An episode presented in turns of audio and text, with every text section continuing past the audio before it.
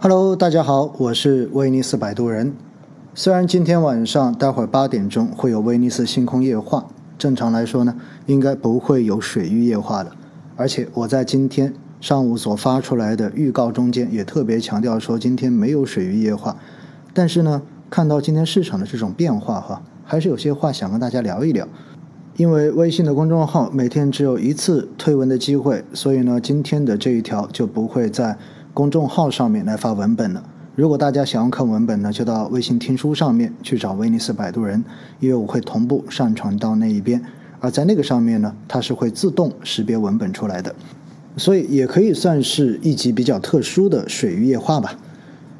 今天到底想跟大家聊什么呢？想跟大家继续聊白酒，因为经过了前一阵子白酒板块的这种调整之后，今天中证白酒几乎可以宣告王者归来。今天全天下来，中证白酒指数涨了百分之六点八，不少的白酒股今天都是以涨停收盘。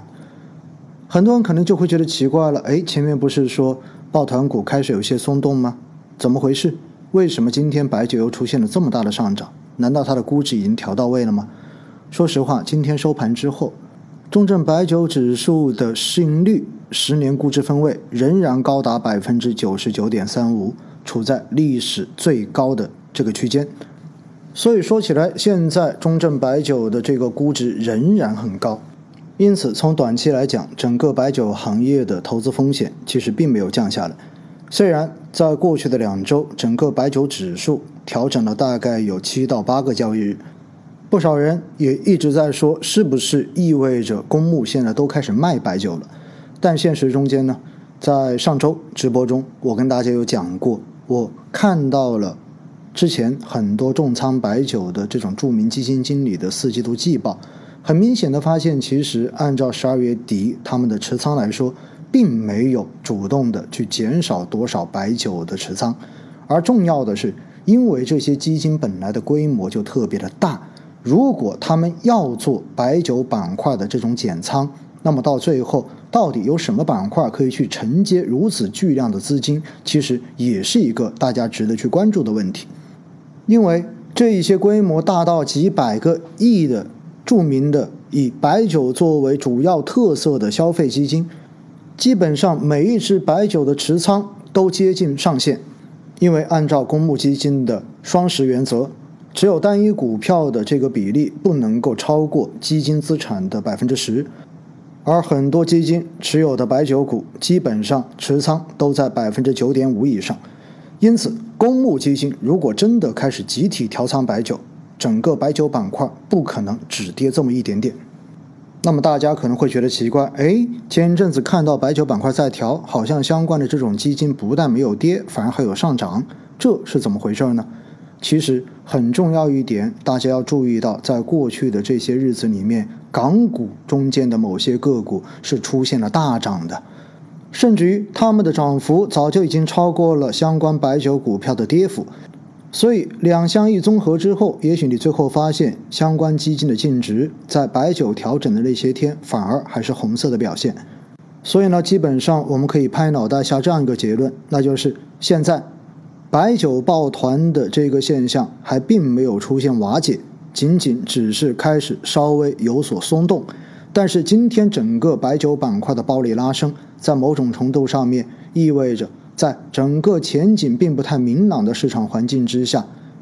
坚定的持有带有高确定性的这种龙头消费股，仍然是很多机构资金的首选。之前在直播中间有跟大家讲过，其实 A 股现在就只有十七个白酒股。而且呢，有少量的白酒股票，其实在二零二零年的涨幅仅仅只在个位数，甚至于有个别的表现还很差。但是实际上，如果以一个比较长的视角来看，整个白酒板块应该还会再创新高。比如说我们经常讲到的贵州茅台，它现在盈利的体量，跟它实际将来能够发挥出来的盈利体量相比，其实还有几倍的增长空间。单纯从盈利角度，这就意味着，如果维持现在的高估值不变，过几年之后，这个过几年有可能是五年，或者是五年更长的时间，其实它的盈利还能够再翻几倍。如果盈利能够再翻几倍，哪怕估值将来没有这么高，它的股价仍然还能继续往上涨。所以，从一个更长的角度上面来说，只要白酒公司的盈利能力和它的盈利规模将来还有上升的空间，那么白酒的股价其实从现在这个层面来说，都不能讲它已经涨到头了。但是从短期来讲，它现在的估值确实在比较短的时间之内涨到了一个极致的水平。如果一旦市场上的流动性出现收紧的话，那么杀估值有可能就会瞬间产生，而杀估值的过程可能就会是一个互相踩踏的过程。那么在这个过程中间，你是不是有足够强的心理承受能力，能够拿得住，能够守得住？你是否能够相信基金经理帮你坚定的守候着这个行业未来他所看到的前景？如果可以的话，那么你就不用对重仓白酒的这些基金有任何的担心。相信基金经理的能力就好了。如果你觉得自己也许受不了这样子的